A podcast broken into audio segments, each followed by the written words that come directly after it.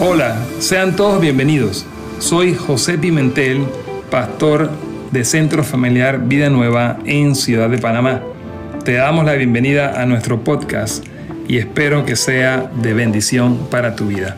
Disfrútalo. Quiero que recibamos con un fuerte aplauso aquí a nuestro invitado, al pastor Emilio. Emilio, gracias. Él se llama Emilio Gracias, pero le estoy dando las gracias. Gracias por venir a Panamá, gracias por estar aquí con nosotros y por dejarte usar por el Espíritu Santo. Y sé que tienes una palabra poderosa para esta congregación, para los valientes que llegaron en el día de hoy a oír lo que el Señor tiene para nosotros. Gracias, gracias.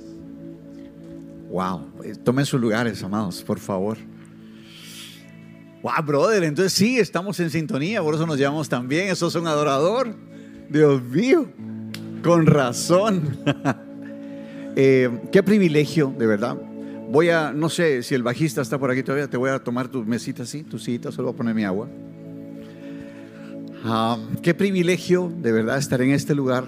Es usted, yo no sé si ustedes ah, tienen la revelación del lugar que es esto. ¿Me explico? O sea, no sé si ustedes están entendidos del lugar que Dios les dio aquí de esto, lo que ustedes hacen, lo que ustedes han provocado, el lugar donde te vinieron a meter, o tú te metiste, o tú caíste, como haya sido. Este es un lugar de Dios. O sea, uno viene de afuera y no necesita agarrar a machetazos nada, ni a palazos nada para que su gloria se derrame. Ustedes están en un lugar de gloria.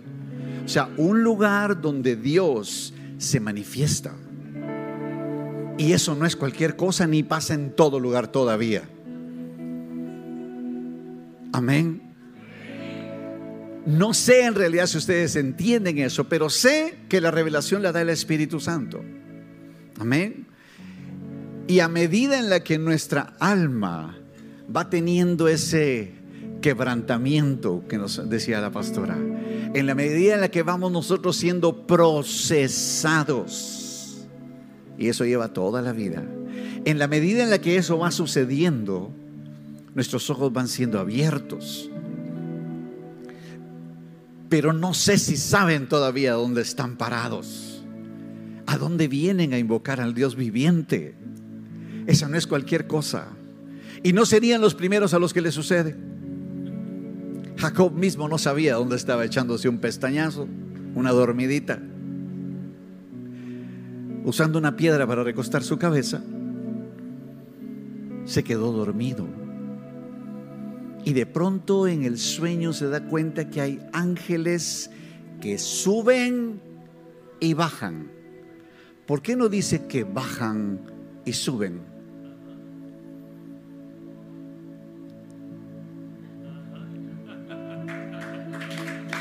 ¿Sí? Porque hay algo que está contigo que tú no entiendes. Son seres, son agentes ministradores que obedecen a la voz de su mandato. Así habla Dios de los ángeles. Y están contigo. Pero estás dormido. Y una piedra por aquí y un sueño por allá los ángeles subían y bajaban, dice la palabra. Y cosa extraña, que no bajaban y subían. Subían y bajaban. ¿Hace cuánto, hace cuánto estás viniendo a esta casa? A esta casa. ¿Hace cuánto te están trayendo? ¿Hace cuánto caíste aquí? No sé cómo fue la, la manera. Pero ¿hace cuánto estás en un lugar donde Dios viene a encontrarse contigo? Hay una frase que yo quisiera eh, que tú comentarte hoy y es muy, muy interesante. Escuché una vez de un siervo de Dios muy, muy, muy apreciado por mí.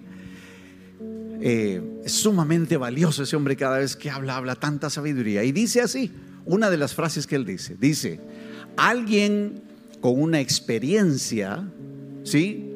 Nunca va a estar a expensas de alguien con un argumento. Amén. Alguien con una experiencia nunca va a estar a expensas de alguien con un argumento. Amén. Lo vuelvo a decir. Alguien con una experiencia con Jesús, una experiencia con el Dios vivo, nunca va a estar a expensas de lo que alguien venga a decirle o a traerle con un argumento. Amén. A mí tú me puedes decir lo que quieras, que los milagros no existen, que solo los hacían los de antes, que solo Jesús los hizo, que solo los doce apóstoles, que, yo solo sé que hace veintitantos años Dios llegó a mi vida y me sanó porque fui inválido durante nueve años. A mí no me digas que no existen los milagros. De hecho, no me interesa si crees en ellos o no. ¿Por qué? Porque yo sé que Él sana cada paso que yo doy en las naciones de la tierra demuestra el poder de Dios en mi vida por misericordia, no porque lo merezca. O sea, porque Él hizo es que yo recibí. Amén. Como bien lo decía la pastora. No es por obras, es por gracia. Pero esa es mi vida. ¿Y la tuya? ¿Qué argumentos están todavía ahí en tu corazón, en tu alma, rebotando una y otra vez que no te dejan percibir lo que está aquí? Este es un lugar de Dios, un Mahanaim, un lugar de doble campamento, campamento de Dios en la tierra, campamento de Dios en los cielos. Eso es este lugar. En serio. En serio, en serio. Y escucha, esto no es para que se entretenga la iglesia. Es el lugar de Dios que ustedes tienen y mantienen, ¿sí? Porque lo que se gana en oración se mantiene, se sostiene, se agarra en oración. Pero orar no es repetir necias palabrerías. No. Orar es tener comunión con el Dios vivo. Yo le hablo, Él me escucha, yo me callo y Él habla. Y yo le escucho y hago por obra. ¿Sí? O sea, Dios habla. En serio. Dios habla. No sé cuál sea la manera en la que Dios te habla a ti. Yo sé la manera en la que Dios me habla a mí. La manera más segura, la palabra de Dios. Si no pasa por ahí, cuidado. ¿Sí? Pero habla. Habla por muchísimas cosas, por un atardecer, por un amanecer, por un golpe en la cabeza. O sea, de todas formas, me ha pasado. Habla por una y otra manera. Él es Dios y habla. Pero, como diría ese mismo siervo que hace un momento yo mencionaba esa, esa frase, él dice también, Dios nos dio dos orejas y una boca para que escuchemos el doble de lo que hablamos. Qué sencillo. Ojalá y escucháramos el doble de lo que hablamos. Es cierto, creí por lo cual hablé. O sea, no porque hablé, luego creí. Eso no funciona así. Eso se llama ciencia cristiana y nada que ver con el cristianismo. Yo creo, por eso hablo. Dios habló y existió, pero Él es Dios, ¿sí? Amén. Él por supuesto que crea y sigue creando, si no pregúntenle a los científicos, el universo se sigue expandiendo y se sigue creando. ¿Sí? Creí por lo cual hablé. ¿Sí? Creo por lo cual hablo. Creo por lo cual hablo. Esa es la naturaleza de los que viven acá, de los que están acá y de los que vienen a este lugar a donde Dios está. Eso es, ese es el ADN, el ADN de este par de aquí que Dios les dejó aquí para servirles y para servir a Dios primero y después a ustedes. No es fácil eso de cambiar, no sé cómo le dicen ustedes, pampers, pañales, ¿sí? Eso de agarrar gente que está como bebés una y otra y otra y otra, cae tan mal como cuando a papá lo ponen a cambiar los pampers, ¿sí o no? Apesta. Pero es el trabajo. ¿Sí? Por eso necesitamos levantar discípulos. Para que hayan más que compartan con nosotros ese tipo de cosas. ¿Por qué estoy contándote esto? Porque este es un Mahanaim, es un lugar de doble campamento. Por, por, eso te gusta tanto venir, por eso es que tú te sientes atraído a venir, por eso es que están abriendo más oportunidades para que tú vengas, te equipes y salgas y hagas la obra del ministerio. No es entretenernos aquí para evadir la casa, no, es equiparte aquí para aplicar en casa, porque tu primer ministerio es tu casa ganaras las naciones y pierdes tu alma, ¿de qué te sirve? Yo lo aprendí a la mala, pero lo aprendí. Eso es lo que cuenta. Lo aprendí. Tu primer ministerio es tu casa, pero si no te equipas aquí, si no escuchas, ¿cómo viene la fe? Por el oír. Y el oír de la palabra de Dios es bien sencillo. Yo te voy a repetir muchos versos hoy que tú ya lo sabes, porque hoy Dios va a poner un, rompecabezas, un puzzle, ¿sí? Delante de ti para que cada pieza encaje. Y entiendas que lo que estás haciendo aquí tiene trascendencia eterna para las personas que están aquí en Jerusalén, en Judea, en Samaria y los confines de la tierra. Mi casa y yo serviremos a Jehová. ¿Para qué? Para proclamar sus maravillas, para contarle a otros que vengan y vean. Pero ¿qué vienen a ver a tu vida personal? ¿Qué vienen a ver? Porque la gente no escucha lo que hablamos, la gente ve lo que hacemos el mundano. Así, así decían antes. De Hoy me recordaste, no tenés idea cuánto. Ese que está en el mundo, ese seleccionado mundialista, como fui yo y como fuiste tú también, cuando no conocíamos al Señor, esa persona que está allá afuera sabe cómo somos de hipócritas los evangélicos que no han sido renovados, ¿sí o no? Yo me recuerdo, yo, les, yo hacía alguna cosa cuando ya había empezado a ir a la iglesia y me decían, ¿y no que sos evangélico? Pues, oh my God, me caía tan mal. Tan mal, pero tenían razón, por eso me caía mal. Eso no lo hacen los que van a esos lugares, dicen ellos, ¿no? Por supuesto exageran, no conocen, pero hay ciertas cosas que pegan. Toda herida que se toca y duele no está sana. ¿Sí? Toda herida que se toca y duele no está sana. Por ejemplo, yo perdono pero no olvido. no has perdonado, mentiroso. No has perdonado. Porque si Dios usara ese proceso que tú estás mencionando, si Dios perdonara así, nos lleva a todos el río. No se vale. Él perdonó, perdonó y olvidó. Lo tiró al mar. Él ya no se recuerda de esas cosas. Y uno estaba de volver a resucitar todos esos problemas. Es que mi papá era tan depresivo. Mi hermano mayor era depresivo. Mi hermana, la pequeña, era depresiva. Yo soy depresivo. Eso no es lo que la Biblia dice de ti. Pero tú le crees todavía ese argumento. Y en lo que esté ahí. Pero en este lugar vienes para ser libre. Donde esté el Espíritu de Dios hay libertad. Donde está el Espíritu de Dios hay salud. Hay sanidad, hay restauración, hay todo eso, porque Él está. Y si Él está, no me falta nada. Eso es verdad. Pero tú dirás, no, pero si eso ya me lo han dicho. Bueno, vivamos lo que hemos escuchado. ¿Cómo? Diariamente. Yo estaba aquí con, ustedes, eh, bueno, con algunos de ustedes en este evento que, venimos a, disfrutar aquí, cuando de pronto el, yo iba a empezar a hablar y entonces el Señor me dijo que, que tenía una palabra para la iglesia. Y por eso estoy aquí.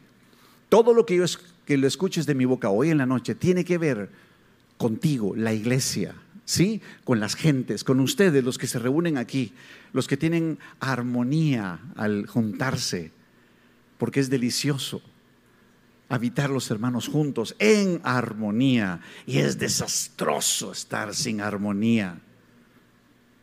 ¿Sí? Es como tocar el teclado y tocar dos o más notas, ¿no? Al unísono y que no, que no vaya una con otra. No. ¿Qué pasó ahí?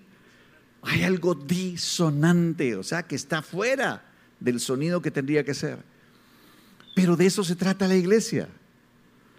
He conocido gente que dice, no, no voy a la iglesia porque hay un montón de hipócritas. Yo, yo conocí a aquel que era aquí, que era allá, que hacía aquí, que hacía allá. Eso es tan, y perdón que use esa palabra, pero es la verdad, es tan estúpido como decir que no voy al hospital porque hay mucho enfermo. Para eso está el hospital. Exactamente para eso están los hospitales. Para ser sanados. Y la iglesia existe para eso. Ay, es que me vieron feo. Sí. Es que me humilló el pastor. Entró, saludó a todos y a mí no. Cuando las personas son líderes, no importa cuántos sí saludan, importa a los que no saludaron. ¿No han visto eso? Es curiosísimo. curiosísimo porque los que saludó, ¡ah! aleluya. Pero a los que no saludó, ah, ya van tres. Y las llevan con ¿sí o no? O solo pasa allá en Guatemala. Por cierto, soy chapín, soy guatemalteco. solo pasa allá. No, no pasa solo allá. O solo en México, o solo en El Salvador, en Honduras, en Marruecos, en España, en Israel. No, pasa donde hay un humano, ahí pasa.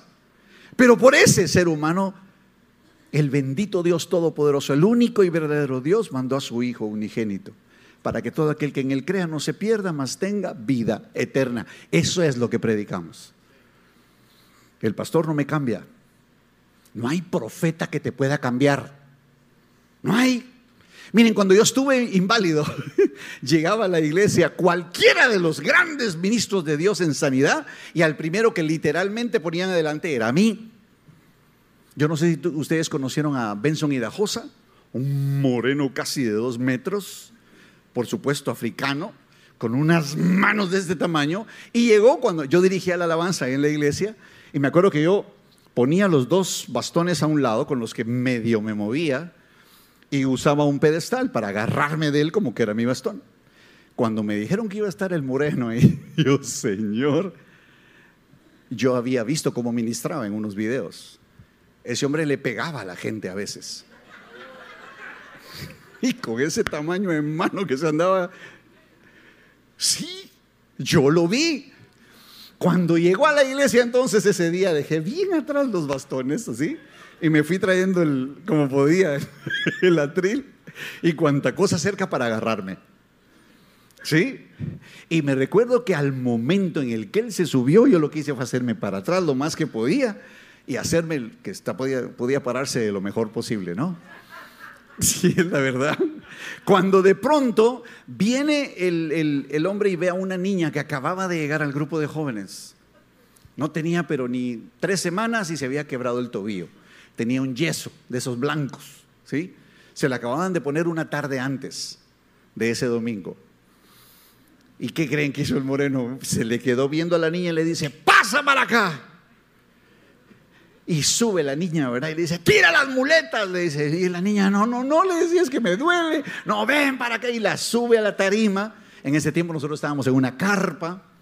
Y había un calor en ese lugar. Ministrar ahí la alabanza era una bendición. En Guate no hay tanto calor como aquí, pero hacía calor. La cosa es que sube la niña como puede, va brincando. Y cuando viene el hombre, jala una silla que por cierto me la había pedido a mí, yo me hice loco el que no le entendió. por si, es como iba a pasar, yo la hacía y después cómo me regresaba. Tal vez sí me agarraba de él, pero cómo me regresaba. Y si miraba que yo no podía caminar, no, algo me iba a hacer el negro. Entonces, es la verdad, es la verdad, estoy abriendo mi corazón. La cosa es que viene la niña, la ponen en esa silla que alguien mal le pasó y se pone el moreno acá y le dice, el pastor, y le dice, vas a ver la sanidad de Dios y eso va a romper milagros en esta iglesia. Yo dije, la vas a desarmar, algo le va a hacer, la va a poner a correr o algo. Le levanta el pie que estaba enyesado y lo agarra así para abajo. O sea, toda la iglesia y ¡fum! vuela todo el yeso por ahí. Yo dije, le despedazó y le dice, levántate. Y la niña lo primero que hace, que estaba sentadita, no, lo primero que hace es esto. No le dolía. Una tarde antes se había quebrado el tobillo. O sea, no me digas que no existen los milagros. Sí hay, yo no ministro como él, no te preocupes. A no ser que Dios diga. O sea, hay cosas que son fuera de toda de todo entendimiento y en la Biblia están. Hubo un hombre, sí, un príncipe, que resulta que quería ir con el, con el profeta y que lo sanara de la lepra que tenía. ¿Verdad? Y cuando le dice qué era lo que tenía que hacer, ni siquiera lo reciben. Ah, ¿cómo no me va a recibir el profeta si yo soy san no sé quién? Eso pasa ahí en Guatemala. Aquí en Panamá no. No hay de eso. Y resulta que le dice, métete en este, en este lugar, tantas veces, haz esto, ta, ta, ta, ta, ta. Y el hombre dice, ¿y qué se cree este? Yo el príncipe, yo el tal y tal, ¿cómo acaso no hay ríos más limpios que el Jordán? Y entonces el sirviente más inteligente que el, que el, pues el mero mero, le dice, pero si te hubieran dicho cualquier cosa más difícil, lo hubieras hecho. ¿Por qué no pruebas? De repente y funciona. Y usted ya sabe la historia, me imagino. Él se es sanado cuando es obediente. A una persona humilde no se le puede humillar. Amén. Al humilde no se le puede humillar. Porque Jesús no se sintió humillado. ¿Usted cree que le pusieron esa cosita blanca que le ponen cuando lo dibujan? ¿Ah? No estaba ese trapito que le ponen ahí. La idea era denigrarlo. Los romanos eran especialistas en despedazar cuerpos sin que se murieran. Ese era el objetivo, que permanecieran en ese lugar para los que tenemos el privilegio de haber ido a Jerusalén Tú ya has visto dónde está el Golgota ese, no está en una montaña. O sea, está, ¿por qué? Porque ahí lo que querían los romanos era que pasara la gente y vieran a los crucificados y aprendieran la lección. Todos nos imaginamos un monte y hasta ahí arriba la gente, el viento. Y no fue así. La idea era humillarlo, pasarlo entre la gente cargando ese madero, porque maldito todo el que muera colgado en un madero. Ese era el porqué y que permaneciera ahí. Por supuesto, no le pudieron quebrar ni uno solo de sus huesos porque la Biblia lo dice. Y así estaba la profecía. Ahora, ¿por qué te estoy hablando todo esto? Porque en este lugar son cosas sobrenaturales. O sea, no son naturales las que pasan, ¿sí? Sino que son sobrenaturales que se manifiestan en lo natural. ¿Me explico? Porque lo espiritual gobierna sobre lo natural hágase tu voluntad aquí en la tierra como lo es hecho en los cielos. Sí, de eso se trata. O sea, no es de que tú te veas sano para que entonces seas sano, que creas que el Dios que lo prometió no va a ser tu sanador, sino es tu sanador. Él no va a ser tu proveedor, Él es tu proveedor. Él no va a ser tu pastor, Él es tu pastor. En Él todas las cosas son sí y amén. Él es el que todo lo llena en todo. No deja espacios vacíos. Te va a pulir toda. Todo. Todito. De eso se trata. Ay, es que todo lo que estoy pasando, hermano, y te pasará más. Y llegará el momento en que ya no duele y uno dice, de veras, pero es que si me hubieran tirado el vehículo así como lo hizo aquí, yo lo hubiera sacado el 10 de mayo, el 20 de junio, todas esas celebridades de la familia. ¿Por qué no lo hice? Porque ya no eres el mismo, ya no vivo yo, más Cristo vive en mí. De eso se trata. Yo quiero, yo quiero pedirte un favor, pastor y pastora. Eh, no sé quién es el encargado de las luces. ¿Cómo se llama? Es que necesito hacerle una, pregunta aquí. No, no, no, necesito hacerle una pregunta específica porque es técnico. Es para, dar un ejemplo que necesito. Omar. Omar, venga. Ahí está. Así se dice. Omar, ven, ven, ven, ven, brother. Me voy a bajar. Perdón, pastora, que desobedezca, pero necesito bajarme. ok, ¿dónde está el switch de la oscuridad? ¿Sí? Ve y lo, enciendes, por favor. ¿Sí? Lo accionas, ¿sí? Gracias, brother. que tenía que hablar, tenía que hablar con alguien que fuera técnico, si no. Ok, en lo que Omar nos, nos ayuda, ¿me dices cuando lo vas a encender? O de una vez enciéndelo, el switch de la oscuridad, por favor. No, ese es luz.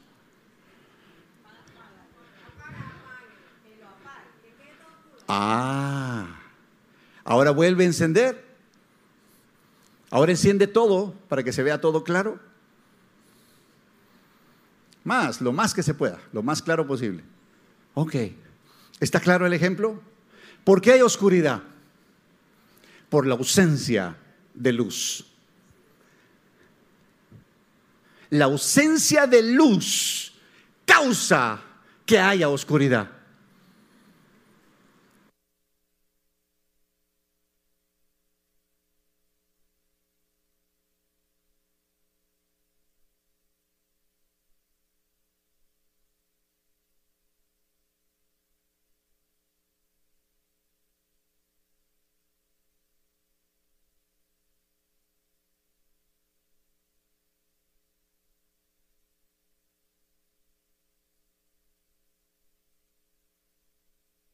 ¿No suena?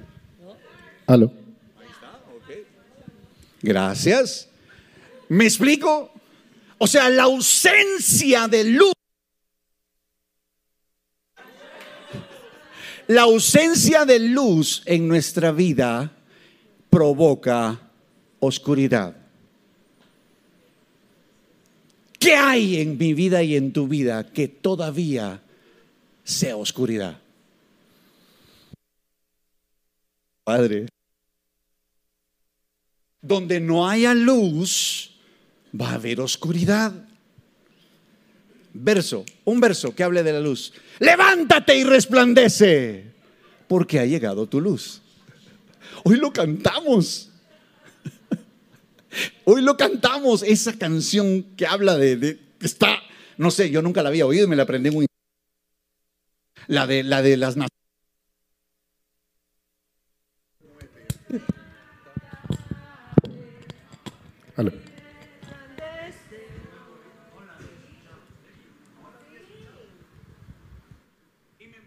La, letra se me quedó así. Gracias, bro. Si quieres te quedas acá conmigo. Mis amados, la ausencia de luz en nuestra vida provoca que haya oscuridad. No fuiste creado para la oscuridad. Fuiste creado para contener, para ser templo del Dios viviente, del Padre de las luces, de quien proviene todo lo bueno. Todo lo bueno proviene del Padre de las luces. Amén. Hablábamos de sonido, pero la luz es sonido. Hablábamos de un sonido nuevo. Es de gente, uff, Padre, es de gente que sabe que es luz, que es templo del Dios viviente. Lámpara es a mis pies tu palabra, lumbrera a mi camino. Wow. Somos luz y sal de la tierra. Luz y sal de la tierra. Para eso estamos. Pero ¿cómo es eso? Amados. Y ahora sí adentro del tema. Amén. Esa era la introducción porque necesitamos estar de acuerdo. Si no estamos de acuerdo, no puede haber nada más. Entonces estamos de acuerdo en que la ausencia de luz, ¿sí? Provoca oscuridad en nuestra vida.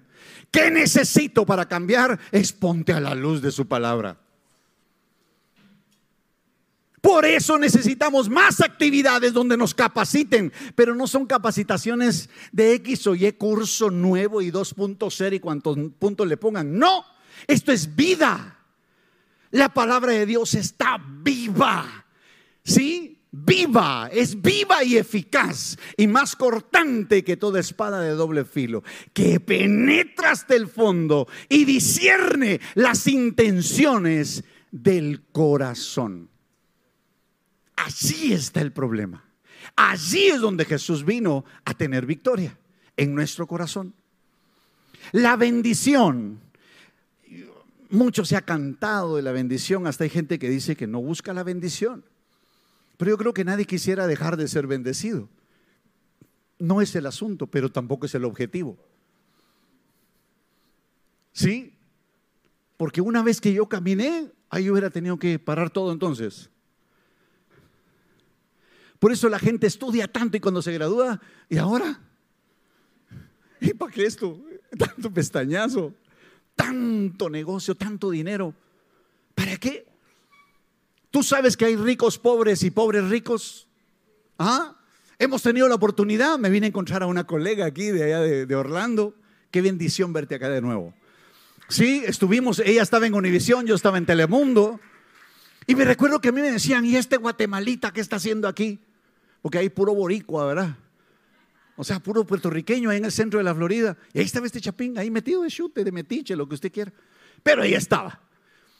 Y me decían, y bueno, ¿y qué más? ¿Hacia dónde más? Y pues ya soy el, el anchor, ¿verdad? Ya soy el presentador, igual que la colega. ¿A dónde más? ¿Y ahora para dónde? Y entrevistamos tanta gente que llegaban que yo ni siquiera los conocía porque era evangélico, metido en una iglesia tradicional al principio. Entonces no, no, no oía música del mundo. Y tuve a gente a la par que ni conocía quién era y los tenía que entrevistar. Yo no sé si hay alguien aquí que le gusta el fútbol americano, pero yo metí la pata con un jugador de fútbol americano porque en mi país no se juega. Apenas si mi hija está empezando a jugar flags. Sí, o sea, ya no se conoce eso. Y así nos pasaban muchas cosas porque yo no conocía, yo no sabía. Yo entiendo. Y, tú lo sabes, que es que alguien llegue y te pide un autógrafo, ¿verdad? Lo viviste en el centro de la Florida. Es bien extraño que la gente te va afuera y, ah, no hubiera ídolos si no hubiera idólatras. ¿Me explico? No hubiera ídolos si no hubiera idólatras. Todo lo que tú admiras de alguien es porque reconoces que te falta. Y todo lo que odias de los demás es lo que te estás lleno y no te gusta de ti mismo. Ouch. Si usted no puede decir amén, diga ouch. Se vale. Todo lo que me revienta de la otra gente es porque me revienta de mí mismo. Por eso amarás a tu prójimo como a ti. Y si no puedes amar al prójimo, deja de odiarte. Cambia. Transforma tu ser con la palabra de Dios. Capacítate, mete palabra y empieza a vivirla. Duele, sí. En el mundo tendréis aflicción, pero no temáis. Yo he vencido al mundo. Así lo dijo Jesús. Amén. La bendición no es un lugar a donde voy a llegar. La bendición no es que venga alguien y me imponga la mano. No es que baje un ángel, mueva las aguas y me metan primero, para ser bíblicos. Jesús le pregunta, ¿qué es lo que te pasó? Ah, es que hace tantos años, hablándole del problema en lugar de lo que estaba afectándole. Porque todo lo que hacía era rumiar su mal. O sea, darle vueltas, estar masticando el problema. Pregúntele usted a la gente, ¿y qué es lo que te pasó? Ay, mira que el doctor dijo y empiezan aquellas palabras raras y unas de medicinas y la receta y todo. Dime un verso de sanidad. Eh, ah, no entienden que es al revés. Escuché hace muchos años a un hombre que se llama Richard Roberts. ¿Te recuerdas de él? El hijo de Oral Roberts. Lo escuché en Guatemala, llegó a predicar. Y él decía, me he decidido a nunca más hablarle a mis problemas, eh, hablarle a Dios acerca de mis problemas. Yo dije, ¿qué va a hacer con ellos? Ah? ¿Se los va a guardar? ¿Los va a disfrutar? ¿Qué va a hacer? Algo tienes que hacer con los problemas, ni modo que van a estar ahí toda la vida. Y vuelve a repetir el hombre, es que nunca más voy a hablarle a Dios de mis problemas. De hoy en adelante voy a hablarle a mis problemas de mi gran Dios. Porque todos le llegan a Dios como, ay Señor, estoy tan mal, está tan difícil esto, ya no soporto, ya no aguanto. Él lo sabe. Él es omnisciente. O sea, todo lo sabe. Entonces, ¿por qué cuando llegamos a Él le contamos lo que estamos padeciendo si Él ya lo sabe? Ay, qué rico se siente, hermano. Dios no te contesta por misericordia, así por, por lástima. Disculpa, no es así. Si fuera así, en serio, yo hubiera hecho lo que sea llorando cuantas lágrimas hayan sido necesarias cuando estuve inválido pero no fue por llorar.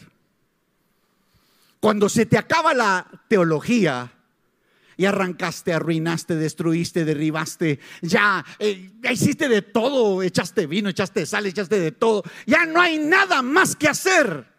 Cuando se te acabe tu teología va a empezar Dios a armar todo lo que quiere armar. Porque no dependemos de lo que hacemos, sino de lo que creemos por lo cual hacemos. Es el propósito. La bendición no es un momento. Yo me puse a escribir aquí algunas frases de lo que la gente piensa y los diccionarios dicen acerca de la bendición. Por ejemplo, de bendición, la gente dice así, con la próxima bendición seré feliz.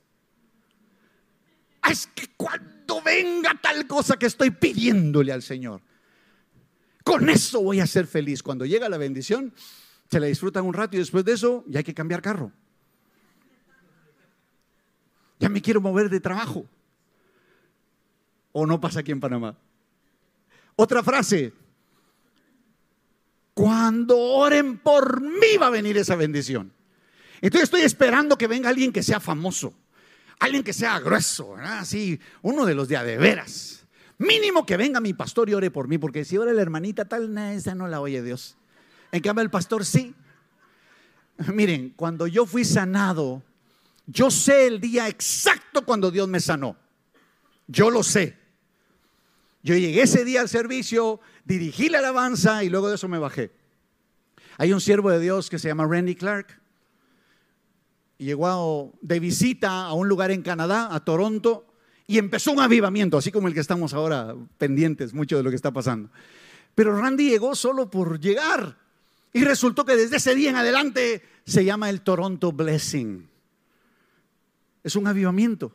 Y yo estuve en Toronto también después, quería ir a conocer qué había ahí. Porque según yo tenía que ir al lugar a donde se desataban los avivamientos en lugar de orar para que mi país tuviera eso. Me gustó tanto lo que dijiste, hermana. Tienes toda la razón. Eso puede pasar aquí, porque el mismo Dios que está aquí es el Dios de allá. Lo único es que hay que buscar cuál es este pozo. Y lo estamos buscando.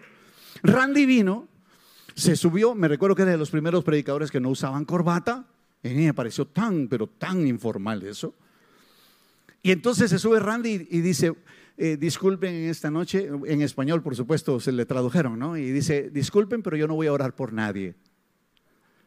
Y yo, Dios mío, ya me llevaban aquellos así medio cargadito del lado para que orara por mí. Porque a mí me daban los mejores lugares, ¿no? Pues, ustedes saben cuando el servidor y lo conocen a todos los servidores y mira, cuando vengo el siervo a mí me pones adelante, porque cuando este ponga la mano sobre mí, algo va a pasar. Allá en Guatemala es así, aquí yo creo que nunca ha pasado. Y recuerdo que entonces viene Randy y dice, no, disculpen, no voy a orar por nadie. Tengo un grupo de muchachos que están aprendiendo conmigo y vienen, son, son 12. Y dice, van a ponerse aquí enfrente de la, de la tarima, por favor pasen con ellos si tienen alguna necesidad de salud. Y todas las personas se levantaron, porque es bíblico orar unos por otros. Eso no es, o sea, eso es sabido, ¿no? Así debe ser. Y entonces nos pasan todos adelante y de repente veo que uno, nadie pasaba con él. Era el típico hippie gringo. Pelo largo, con una trenza hasta la cintura, sin calcetines, con unos, ah, bueno, unas, nosotros le decimos eh, caites, guaraches, no sé cómo le dicen ustedes, esos zapatos que se hacen y que los dedos están hacia el aire, ¿no? ¿Cómo les llaman? Cutarras les dicen sandalias, sandalias solo que de hippie, ¿sí? Estaban sucias, un jeans más raído, o sea, todo despintado y no estaban de moda todavía. O sea, que el gringo se miraba sucio y nadie pasaba con él. ¿Y qué creen que Dios hizo conmigo? A este. Entonces, bueno, me muevo yo, recuerdo que estaba del lado derecho de la tarima, viendo de allá hacia acá, y yo con él, eh, con los dos bastones, y me paró así, y el gringo se me queda viendo y dije, ahora sí ah, si es el día. Y se me acerca y me dice, Dios me habló en el avión de que había un hombre de barba que estaba con una enfermedad terminal y que iba a orar por él y Dios lo iba a sanar. Dije yo, este es el día. Y, yo dije, ahorita va a gritar, va a decir algo, va a orar en lenguas mínimo. Y no dijo nada el gringo. Lo único que hizo fue agarrarme la mano. Y hasta ahí me acuerdo. Eso fue, ha haber sido tipo ocho y media, nueve menos cuarto de la noche. Y como estábamos en una carpa, recuerdo cuando abrí los ojos, yo estaba viendo hacia el techo. O sea, me caí. Para mí levantarme de un lugar era dolorosísimo. Y ahí me caí, no sé si había catcher, no sé quién estaba ahí, pero yo me caí. Y cuando me abro los ojos, estoy consciente, lo primero que hice fue mover la pierna, ¿no? Para ver qué dolía igual. Así dije yo también, este cuate! Gringo, por Dios, ha de haber orado en inglés en lugar de español. Algo ha de haber hecho este. Y no pasó nada, mis amados, nada, nada. Pero yo sabía que sabía que sabía que fue el día de mi sanidad. Y por supuesto no le pude echar la culpa al gringo. Porque de eso se trata. De que es Dios a través de la persona, no la persona la que te sana. La bendición entonces no es el día que oran por ti. En serio, deja de estar esperando que oren por ti. Aprende a orar por ti misma. Aprende que tú tienes acceso confiadamente hasta el mismísimo trono de la gracia para hallar gracia y alcanzar el oportuno socorro, dice la palabra. Esa es la verdad. Y así está la gente esperando que alguien ore por él. Cuando tenga esto o aquello voy a ser en realidad bendecido. Cuando Dios me conteste voy a ser bendecido. Perdona, la Biblia lo declara así. Bendito sea el Dios y Padre de nuestro Señor Jesucristo, quien nos ha bendecido con toda bendición espiritual en los lugares celestiales. Bendiciones, ahí están. ¿Tenemos acceso? Sí. Mira, cuando Dios, hagamos de cuenta que esa es una línea de tiempo, cuando Dios habla una palabra profética sobre tu vida, ¿sí? Cuando Dios la habla, no cuando te dicen un buen deseo, ¿sí? No cuando son buenos deseos, sino cuando es una palabra profética exacta. Desde ese día o ese instante en el que Dios habló, al momento en el que tú te encuentres con esa palabra profética y la veas manifiesta delante de tus ojos y haya testigos de que eso suceda, hay un espacio de tiempo. Puede ser un instante, una milésima de segundo, porque he visto milagros de un momento a otro. Puede ser un minuto, horas, días, meses, años. Pero a ese espacio de tiempo Dios aprovecha para que de aquí a que te encuentres con ese momento, con ese instante donde se materialice, donde se vea lo que estás esperando, de aquí para allá hay un espacio que se llama obediencia aunque en las vides no haya fruto, aunque todo eso cambie y no haya, es que no dependes del milagro. Buscad primeramente el reino de Dios y su, y todo lo demás vendrá por. Todo es añadido, pero ¿cuándo? ¿Por qué? Entonces, ¿cómo recibo las bendiciones? ¿O cómo las materializo? ¿Cómo las encuentro? La bendición entonces no depende de ninguno de esos días. ¿Y sabes por qué Dios les está hablando de esto? Porque aquí este lugar va a hacer Dios tanto milagro, portento, maravilla, señales y prodigios, que a la gente hay que aclararle primero a los de casa de qué se trata y quién lo hizo para que cuando entren por ahí reciban esos milagros en su vida, su familia, esas cosas tan sobrenaturales, nadie se embarre de esa gloria que solo le merece, le merece a Dios. Solo a Dios. Si te has preguntado cuál es el avivamiento que viene, qué es lo que viene de esa manera tan sobrenatural, número uno, nadie se va a llevar su gloria. Nadie el único nombre que será levantado es el nombre de Jesús. Solo el nombre de Jesús. Esa es la verdad. Van a saber las gentes que Dios los sanó, que Jesús estuvo allí, porque Él está con nosotros todos los días hasta el fin del mundo. Su Espíritu Santo nos lleva a toda verdad. Nos recuerda los dichos de su boca, pero ¿y si no lee los dichos de la boca de Jesús? ¿Qué te va a recordar? Si hasta los jóvenes de la escuela lo saben. Yo he ido mucho a retiros de jóvenes y muchachitos y todo así. A la que me ayude Dios, que me ayude Dios para el examen. Sí, pero estudiaste, papá. No, no, no, que me ayude. Vos lo que querés es que Dios te sople el examen. Que haga el examen por vos, no estudia. Y de lo que hayas estudiado, Dios te va a recordar esas cosas. Amén, así funciona. Si usted estaba queriendo que Dios le hiciera las cosas, no. Usted va a ser testigo de la gloria de Dios en su vida primero, en la vida de su familia después, en su gente. Mi casa y yo serviremos al Señor. La bendición no es un lugar a donde voy a llegar. Así cuando venga esta iglesia, cuando vengas a buscar al que está en esta iglesia, su nombre es Jesús. Cuando no vengas a buscar al próximo que va a orar por ti, no, escucha, oye el testimonio. Los hebreos, los judíos, hablan del testimonio. ¿Y sabes cómo ven los testimonios ellos? Según la, cultura judía, el testimonio es volver a traer a vida lo que sucedió. Cuando tú le cuentas a alguien es que Dios me sanó, no caminaba, hoy camino.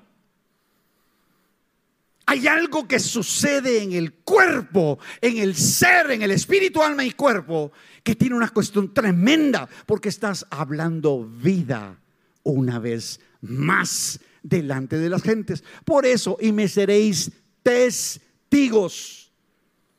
Testigos, yo quiero ver milagros. Yo quiero lo que Dios quiere, no lo que a mí se me da la gana. Es que es muy diferente. Oro lo que quiero, oro lo que creo. Porque estamos muchas veces perdiendo el tiempo orando lo que quiero. Cuando no sabemos qué es lo que Dios quiere, ¿de qué sirve? Jesús dijo, para mí, mi comida y mi bebida es hacer la voluntad de mi Padre. Ese es el estándar, lo que Él dijo. Eso sí, Dios lo dijo, así es y yo lo creo. Yo me recuerdo que me dijeron una vez, yo estaba en la casa toda dolorido, en ese tiempo empezaba eh, el pastor Cash Luna con todo lo de la... Apenas acababa de salir de Fraternidad Cristiana como pastor de jóvenes y nos íbamos a los restaurantes a comer porque él no tenía iglesia, se había salido de la iglesia donde estaba, era el tiempo de que él saliera y en lo que estábamos comiendo la gente empezaba a caer en el espíritu y no le estoy hablando de gente cristiana. Los milagros no son para la casa, son para allá afuera, para que el hombre y mujer que está allá afuera crea, porque tú lo puedes cargar como un buen amigo. Hay amigo más cercano que un hermano. Y me recuerdo que así, y yo vi esas cosas. Y entonces, ¿qué creen que hice cuando me vi enfermo? Llamen a Cash. Llamen a Cash, este no me ha venido a ver. Y el tal Cash no llegaba. Y entonces estuve llamando a Sonia, bueno, a todo mundo, molestándolo para que llevaran a Cash. Porque yo había visto lo que Dios hacía a través de Cash. En un lugar que no era iglesia. O sea, no estábamos ni con alabanza ni nada, platicando, dando testimonio de lo que Dios hacía. Y me recuerdo que un día tantos llegó el tal Cash ahí a la casa. Estaba en el segundo nivel en una cama, me mantenía como que era taco así acostado, porque si me movía me dolía. Cualquier, y me acuerdo que a veces me agarraba como estornudos o tos y cada, cada vez que uno estornudaba le dolía algo y era horrible. Y me recuerdo que se paró en la puerta y me dice, Cashmilo, ¿qué te pasó? Le digo, ay, Cachito, ya apareciste, qué bueno, brother. Me dice, sí, fíjate que me contaron que querías que orara por ti, pero fíjate que no voy a orar por ti. Entonces, ¿para qué veniste? Le iba a decir yo. Pero me dice, no, me voy a quedar en esta puerta. Se quedó en la puerta y me dijo, solo te voy a declarar la palabra no morirás, sino que vivirás para proclamar las maravillas de tu Dios. Dios te bendiga, Milo, ahí te miro allá en la, en la iglesia porque ya tenemos templo. Hoy ustedes ven lo que Dios le ha dado acá, es que tiene ya la ciudad de Dios, ¿verdad? Esta casa de Dios, la ciudad de Dios sienta 12 mil gentes. La, casa de Dios, 8 mil, 7 mil, por ahí, por ahí está el número. Pero en ese tiempo era el apartamento de Dios porque era chiquitito, no, cabían ni, ni siquiera 1200 gentes, era más pequeño. ¿Ya? Y yo vi esos inicios, vi el resto. O sea, yo pensé que algo iba a pasar si él llegaba conmigo. Y lo que llegó fue a recordarme la palabra de Dios. Porque Él es el sanador, no Cash. No hubiera ídolos si no hubiera idólatras. Sin embargo, la palabra dice el ídolo nada es. Así lo dice. Si no le gusta, quite la página, pero hay un montón de Biblias ya impresas. Y digitalmente también abundan. Así que esa es la verdad. No vengas a buscar algo que aquí no va a haber.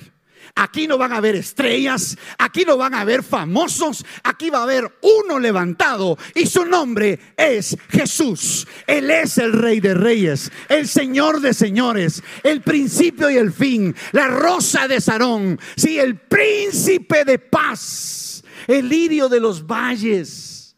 Él es el que estuvo desde el principio y seguirá para siempre porque Él es Dios. Él está aquí. A Él se le adora en esta casa. Para eso se hace todo este esfuerzo y para eso te trajo Dios aquí. Para que te encuentres con el Dios vivo, vivo. Porque no habrán estrellas, no habrán nombres, habrá el nombre que es sobre todo nombre. Él va a ser levantado acá y ya está siendo levantado. Pero tu iglesia debes estar preparada porque lo que viene es tan grande que más nos vale saber de dónde vino y a dónde vuelve la gloria. Porque solo Él, solo Él merece esa gloria, solo Él. No vas a ser bendecida cuando eso se rompa aquí en la casa. No vas a ser bendecido en realidad, porque bendecido no es un momento. La bendición no llega en un instante. Entonces uno dice, pero entonces ¿cuándo y cómo? ¿Qué es lo que dice la palabra? Vayamos a la Biblia. ¿Qué es lo que la Biblia dice acerca de la bendición? Salvo 16, 11, en Reina Valera, te lo voy a leer. Si tienes una Biblia, si no, siéntate con un cristiano, ellos siempre cargan una.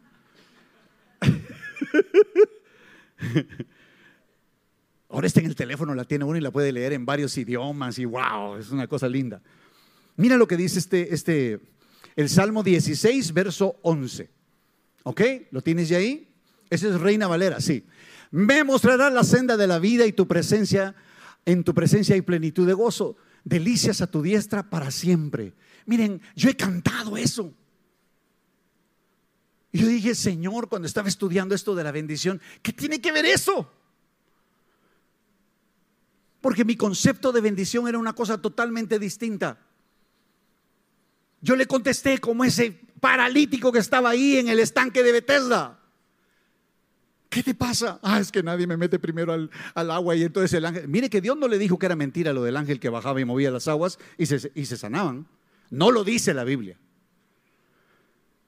Pero el otro le contó, le reveló todo su rollo primero, toda su frustración, antes de recibir al rey de reyes. Lo tenía enfrente, al creador de la vida, al que todo lo puede, al que lo llamó desde el principio, al que sus ojos estuvieron atentos a la formación de su, ahí en el vientre de su madre. Ahí estuvo atento el Señor. ¿Saben que la Biblia dice eso, verdad?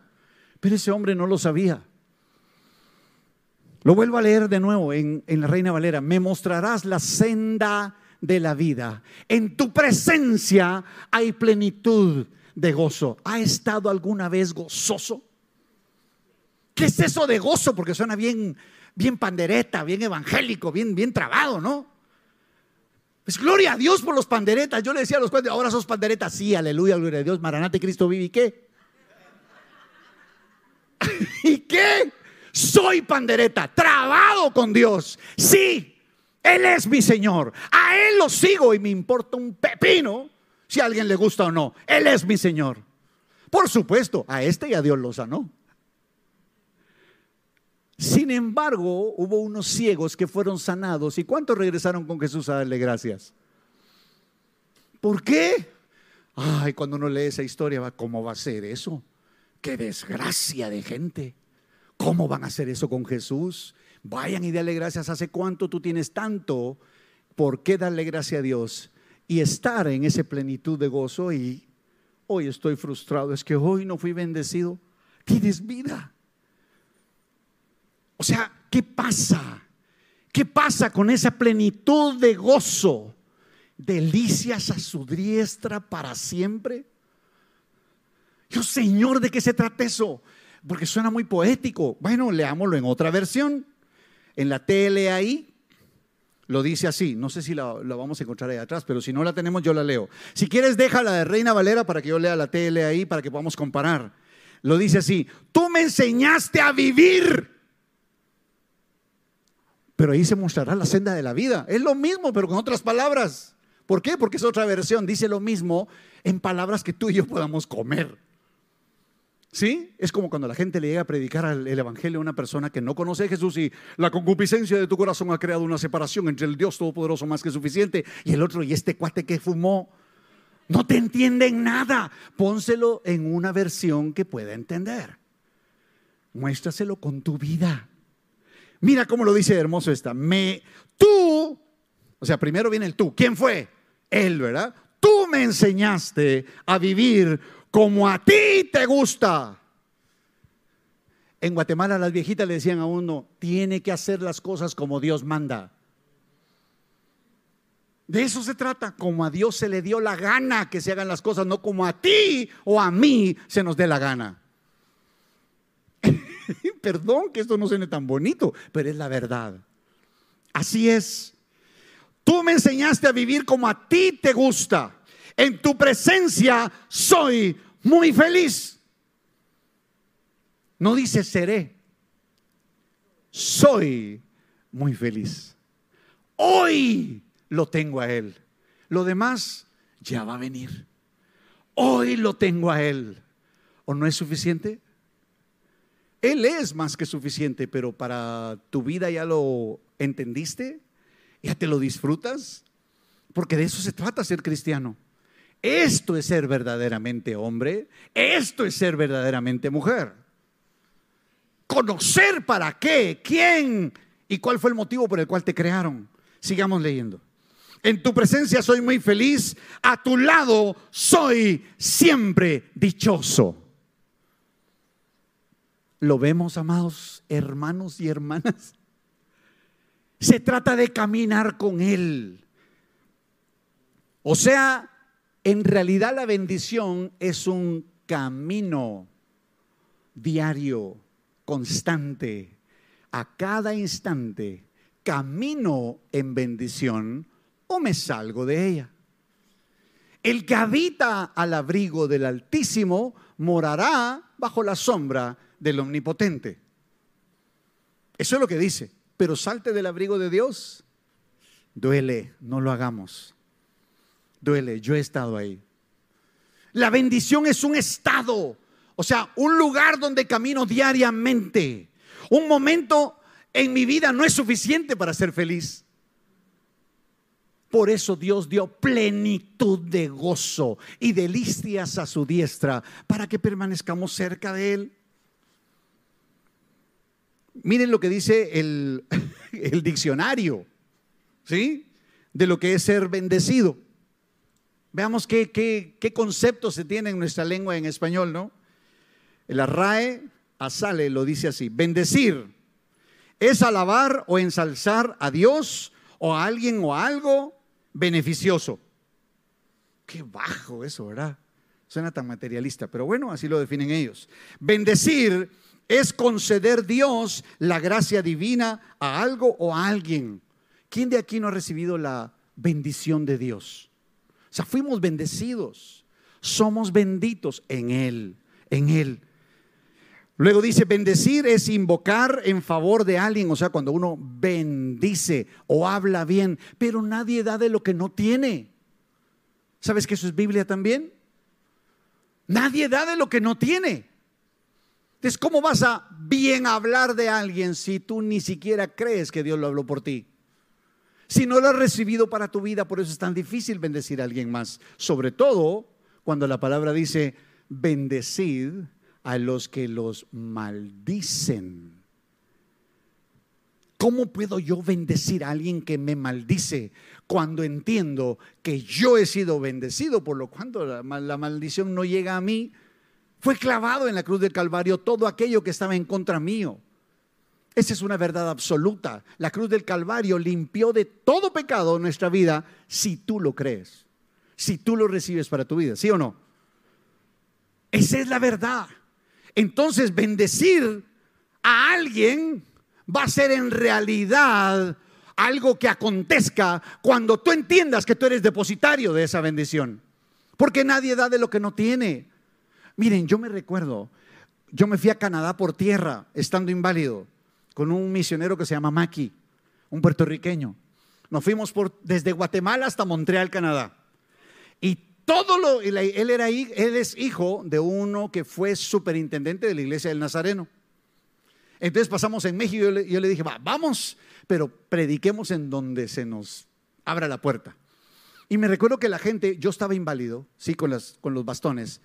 Y cuando pasábamos a, ministrar y a predicar, la gente, yo le decía, bueno, ahora vamos a orar por los enfermos. ¿Qué creen que era lo primero que veían? Al inválido. ¿Y qué creen que hacía la gente? La gente es bien masacre. Se me quedaban viendo así como que. ¿Y el puertorriqueño va a orar por mi hermano? La gente es bien masacre. Pero al humilde no se le puede humillar. Yo le decía, sí, hermana, voy a ser yo el que va a orar por ti. O tú, ¿cómo se llamara la persona? Si es que en caso tenía la oportunidad de, de saberlo. Y el que te va a sanar es Él. Él es el sanador. No necesitas ni mis manos, pero la Biblia dice que cuando hay alguien enfermo entre nosotros, incluso que lo unjamos. Pero no te preocupes, qué bueno que sabes que yo no puedo. De eso se trata. Yo no puedo. Él a través de mí sí puede. Y yo voy a ser testigo de eso. No hubiera ídolos si no hubiese idólatras. Y no estoy hablando de afuera de esta iglesia cristiana. Cuidado con la idolatría, porque Dios no la soporta. Nadie puede ocupar el lugar de Dios. La bendición entonces no es un momento que va a llegar. No es un alguien que va a orar por ti o la oración específica, ¿sí? Que hay que orar para que eso suceda. No, es más que eso. Es toparse con aquel que es bendición. Miren, cuando una persona ha estado con Jesús, se le huele a Jesús. Se le siente a Jesús. Yo he tenido la oportunidad de andar con muchos siervos de Dios y estar ahí cerquita. Yo me les pego y no me les separo, así como estoy haciendo con estos gringos ahorita. ¿Sí? A Mario Bramnick no me les separo a Jim Garlow, a su esposa, a la Schindler. Yo cuando vi la película la primera vez me quedé impresionado y me vengo a conseguir y estar con alguien que viene de la descendencia de Oscar. Yo quiero oír lo que ella tiene que decir porque huele a Jesús. Cuando pasas por el horno, ¿sí? Ni el olor a quemado se te va a sentir, solo de aquel que estuvo contigo en el horno ese cuarto que se veía dentro del horno. ¿Se acuerdan Sadrach, Mesach y Abednego? No metí tres, porque hay cuatro, decía el rey. Así dice la gente. ¿Cómo es que a este lo sigue la gente?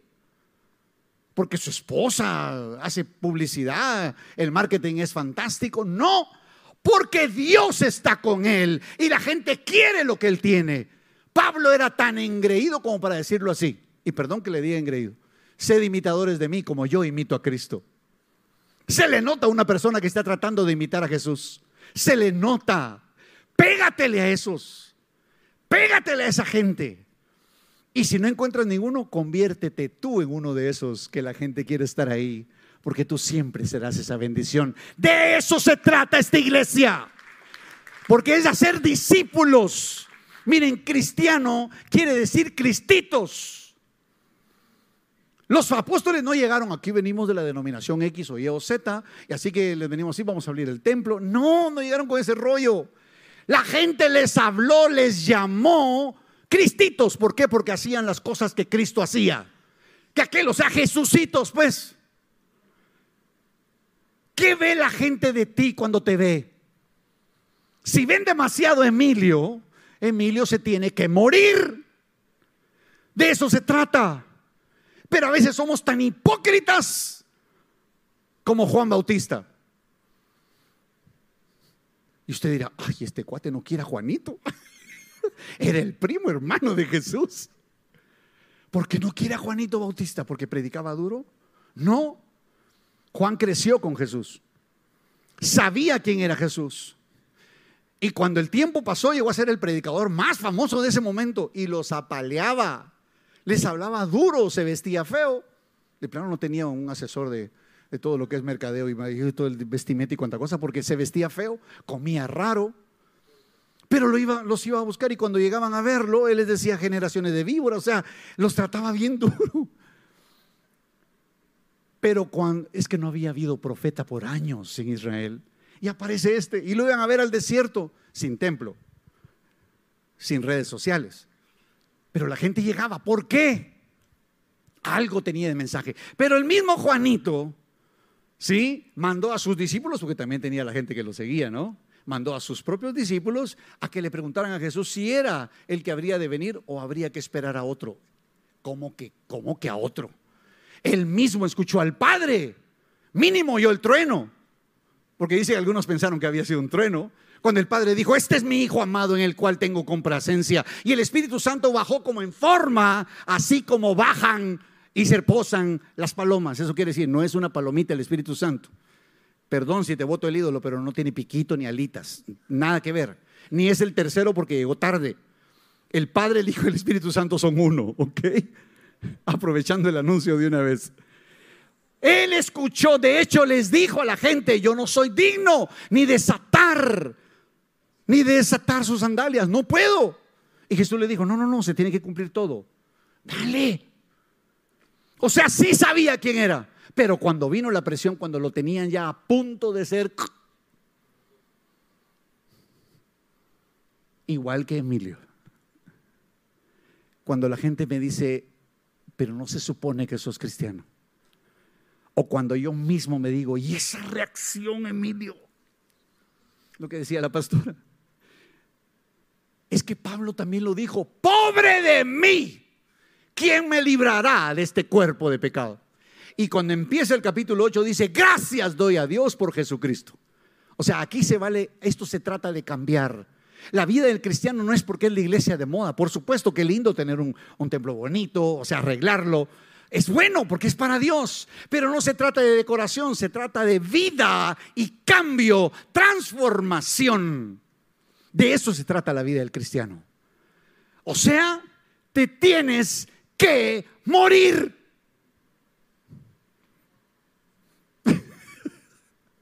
Por supuesto, eso nos saca amenes, pero de eso se trata. Esa es la vida del cristiano. Todo el que quiera venir en pos de mí, niéguese a sí mismo, tome su cruz cada día y sígame. Miren, como yo soy músico, toqué con los mejores jazzistas de ese momento, antes de ser cristiano. La primera vez que fui a la iglesia, me senté así, iba con un amigo, y lo primero que vi fue al baterista, y dije, ay Dios, mi muchachito no practica. Lo conocía, se llamaba Gustavo, era del colegio donde había estudiado. Si este niño nunca tocó en el colegio, era su hermano el que tocaba. ¿Qué está haciendo aquí si esto es para Dios? Para Dios. Critiqué, oh, no, esos acordes no están bien. La cantante me recuerdo que era una cantante muy famosa de Guatemala. Y dije, ¿y esta qué le pasó? Se hizo evangélica y perdió el talento. En serio, eso fui yo. Porque todo lo que te cae mal de alguien lo estás viendo de ti mismo. La gente es un espejo de tus propias debilidades. Pero aquello que tú quieres que la gente cambie porque conozca a Jesús es porque te has dado cuenta que tú cambiaste cuando pusiste tus ojos en Jesús. Esa es la verdad. Solo Jesús nos puede cambiar. ¿Cuándo? cuando queramos ir en pos de Él, nos neguemos a nosotros mismos, tomemos nuestra cruz cada día y lo sigamos. Esta pregunta, ¿cómo tomó Jesús la cruz? ¿Cómo la tomó? ¿Ya lo pensaste? Agarró la cruz y ¿por qué no la lijaron un poco? La hubieran pulido, le hubieran echado barniz hubieran buscado una menos incómoda. ¿Por qué me echan este trunco aquí? Se abrazó a ella. Besó su cruz porque te vio a ti y a mí. Él no se bajó de la cruz porque no tuviera poder. Cuando fue apresado, les tuvo que ahí hacer entender a Pedro, no es así.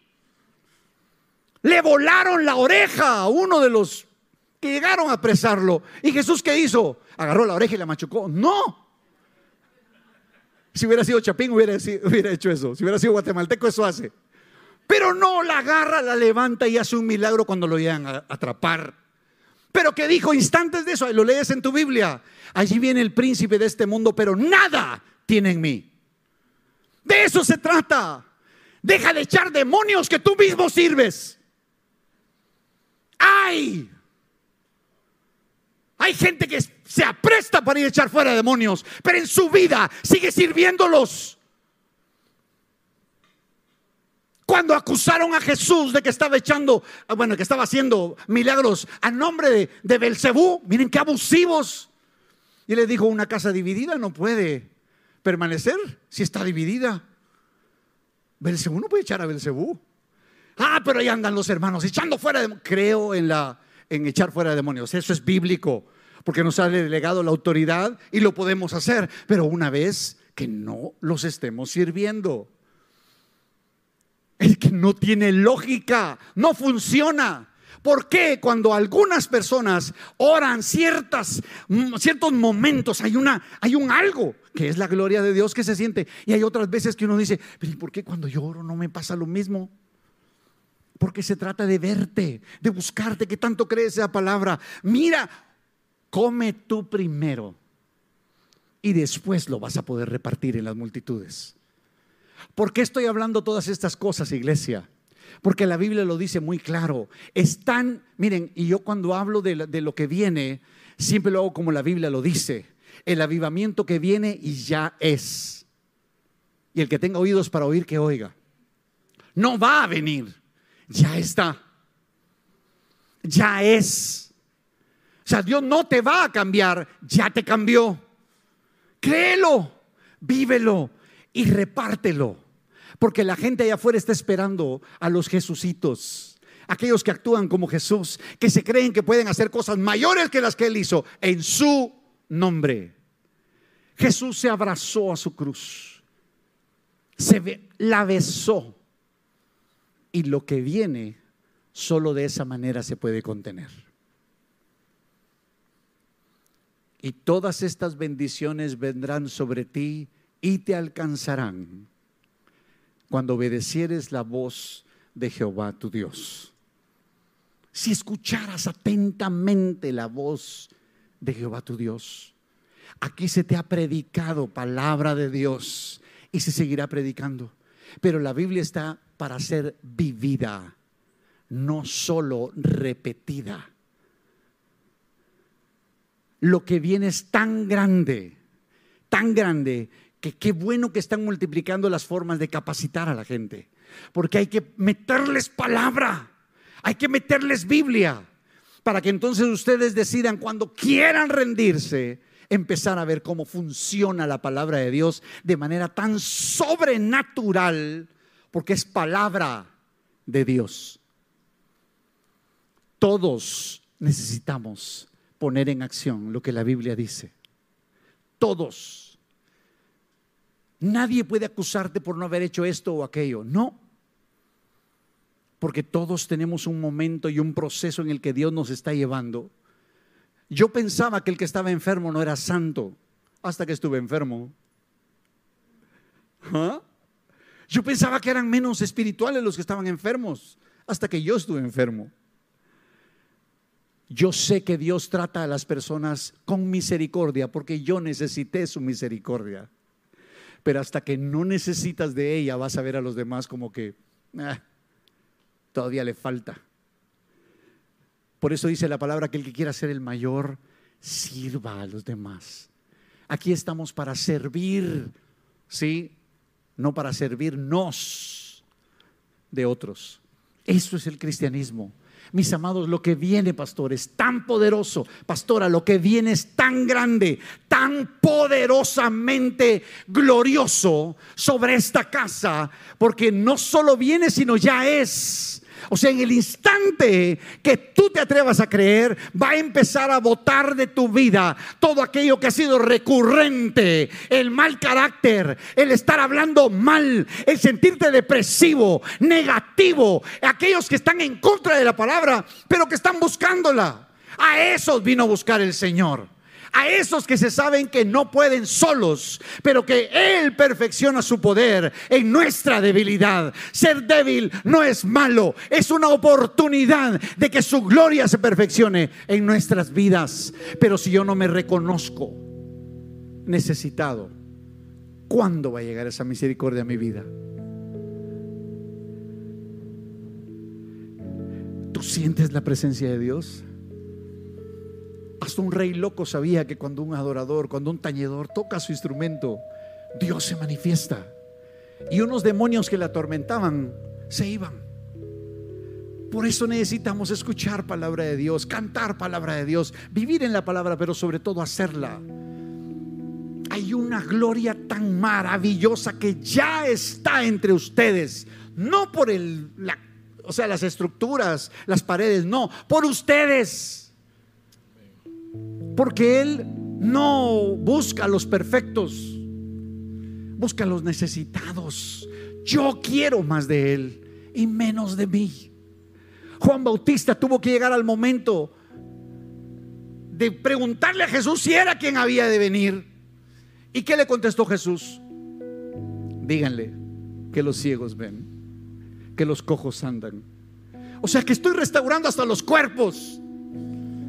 Juan, necesitas menguar para que yo crezca.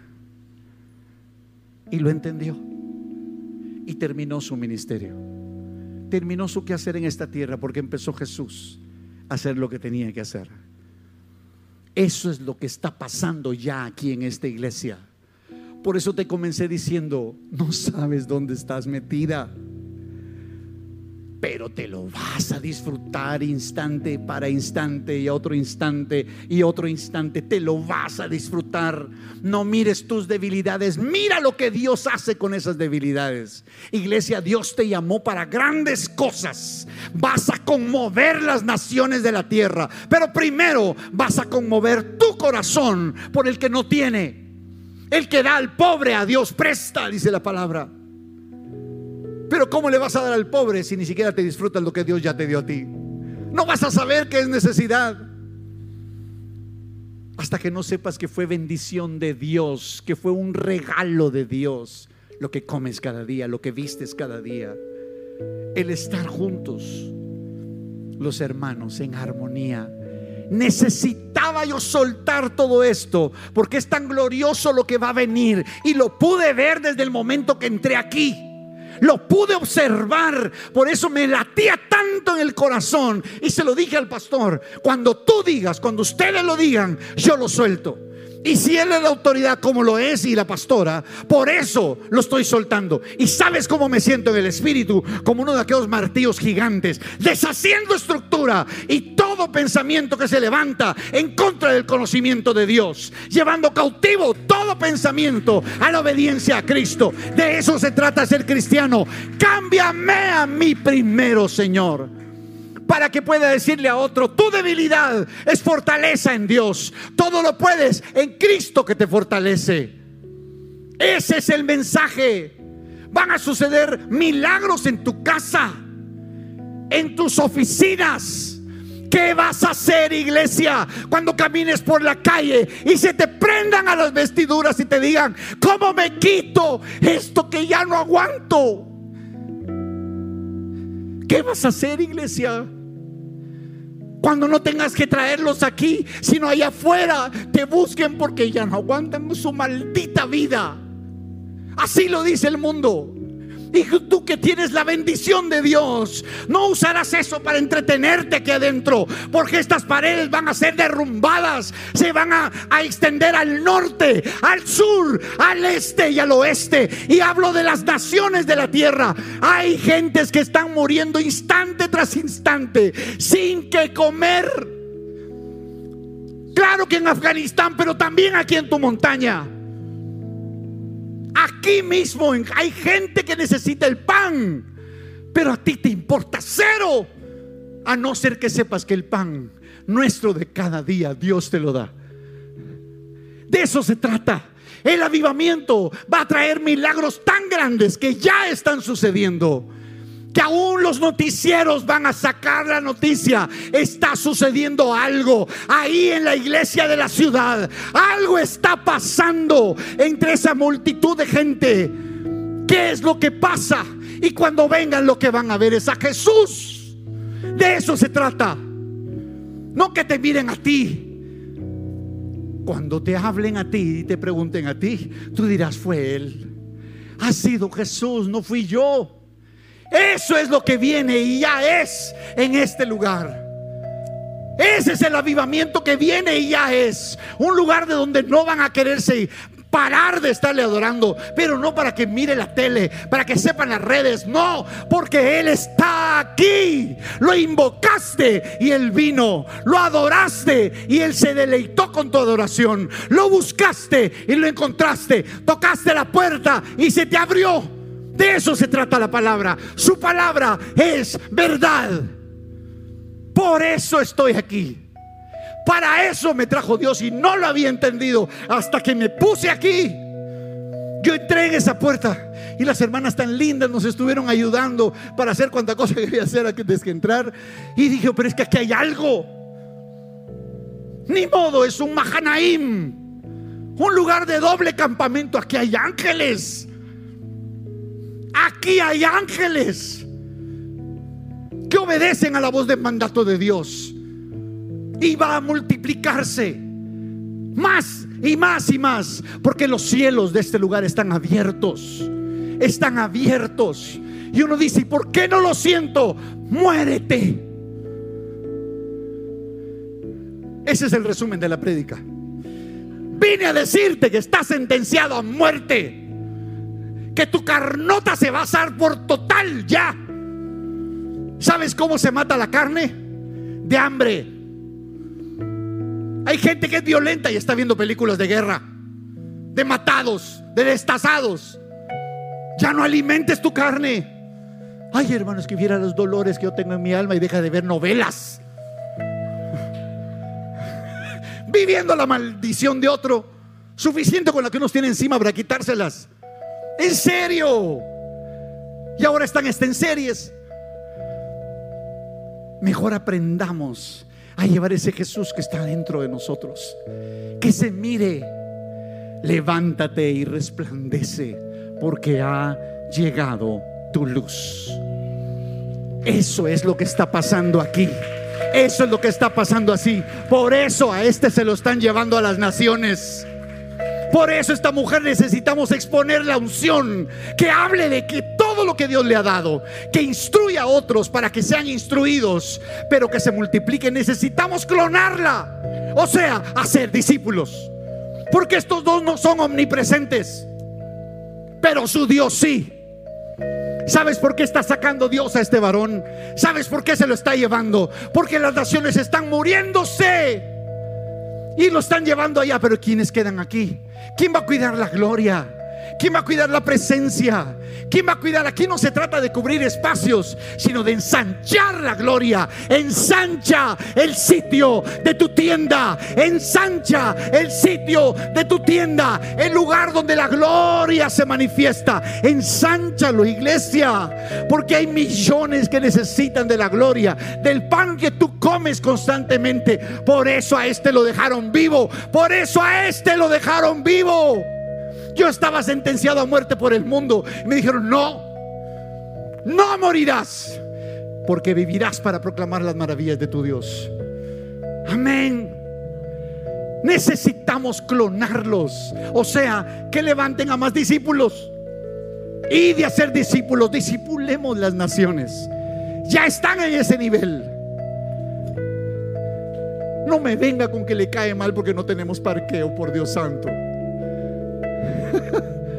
No me venga con que esta calle no sé qué. Esto es espiritual. Tomar este lugar desde el inicio que puso Dios. El, sentir en este corazón de ellos. Aquí había que tomarlo. ¿Cuántas iglesias hay aquí alrededor?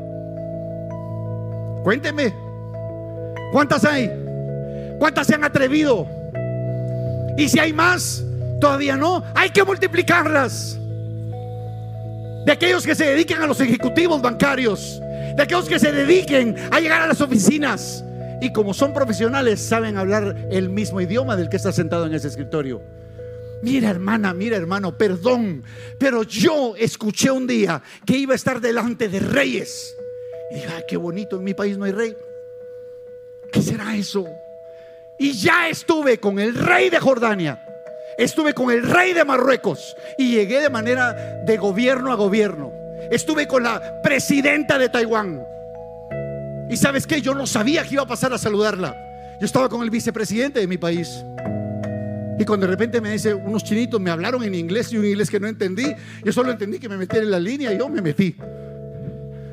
Cuando en eso veo y la señora estaba así, la presidenta. Y fue antes de que fuera reelecta. Y vengo yo y cuando estoy cerca, yo le digo, Señor, yo no vine aquí para darle la mano a la chinita. Algo bueno tú me trajiste. Y me dice, Señor, dile esto. Cuando le tomé la mano, le digo, dice Dios, viene otro periodo para usted. Solo séale fiel, porque Él escogió esta tierra para humillar al gigante. De lo vil y menospreciado tomó Dios para avergonzar a los sabios. Y fue reelecta. Ay, Emilio, qué profecía. Nada, qué Dios más misericordioso, qué Dios más amoroso. No sé si ella conoce a Jesús, pero cuando Dios le habló, ahí se mantuvo. Vas a estar delante de reyes y ¿qué les vas a decir? Qué palaciote, Señor. Dios mío, vengo de parte del Rey de Reyes y Señor de Señores.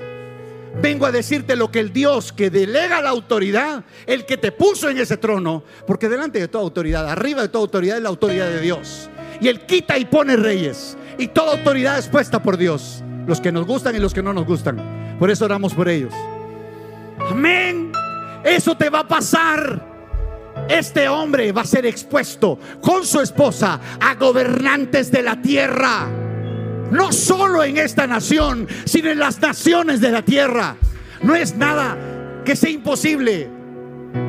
Es posible en Dios, pero cuando llegue tienen una palabra para compartir. En mi país se predicaba que era pecado servir en un gobierno. Que era pecado.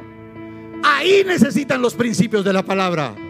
Ahí se necesitan. Para cuando venga la tentación, no caiga. Pero si no saben cuál es el principio, si no saben que la Biblia dice no robarás.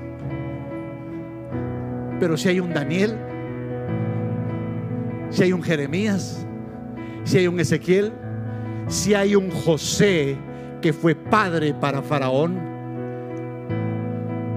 si se vale estar ahí, sí.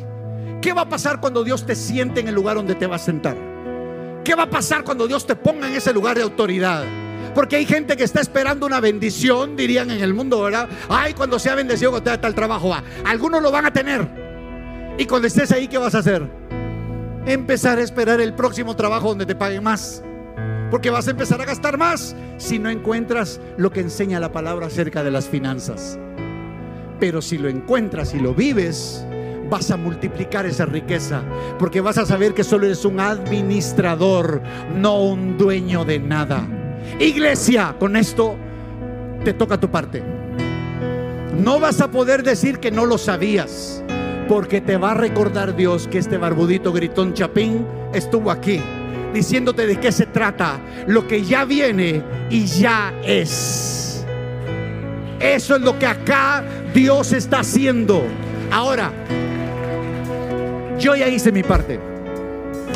El atalaya su responsabilidad es apercibir al pueblo. Para que entonces si algo suceda, no venga sobre él. Yo ya solté lo que tenía que soltar. Las perlas que Dios me dio, las he puesto en tu corazón, las he sembrado. Tal vez es incómodo, pero es necesario que sepas a qué te llamó el Señor. Hay tanta gloria siendo derramada aquí, que por eso debes estar a los pies del Señor. Pero ahora tú le debes dar tu respuesta al Señor. Yo no puedo. Yo no puedo contestar por ti. Así que te voy a pedir que cierres tus ojos rápidamente, por favor. Cierra tus ojos. Ahí donde estás.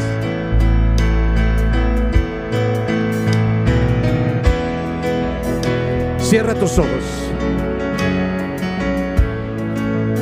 Suave, suave, suave. y comienza a responderle a Dios. ¿Qué vas a hacer, iglesia?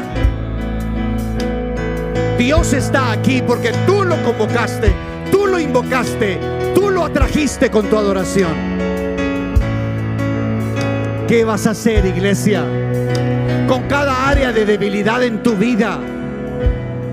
¿Qué vas a hacer, iglesia?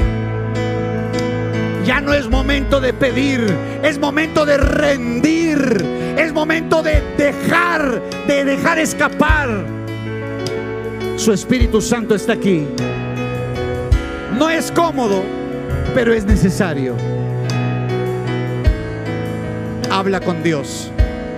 Habla con tu Dios personalmente. Hoy no te vamos a decir que le cantes. Hoy vas a cantarle tu canción. Vas a cantarle tu canción. ¿Qué le cantarías a Dios si estuvieras cara a cara con Él? ¿Cuáles serían tus palabras, iglesia?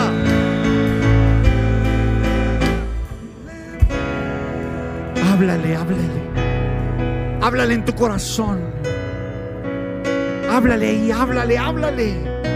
Respóndele a Él, porque no es a mí, ni a los pastores, ni a nadie. Es a Jesús. Su Espíritu Santo, quien es Dios, está allí tratando con tu alma. Claro que es incómodo ver todo aquello difícil de tu vida, pero Dios estuvo ahí. Responde, iglesia, respóndele a tu Dios. Ahí adentro de tu corazón, no con tu boca.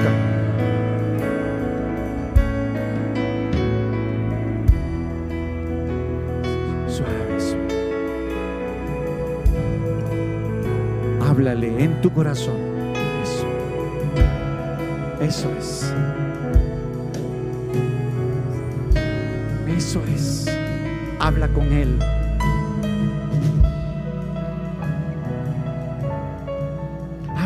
Háblale, háblale. Él espera tu respuesta.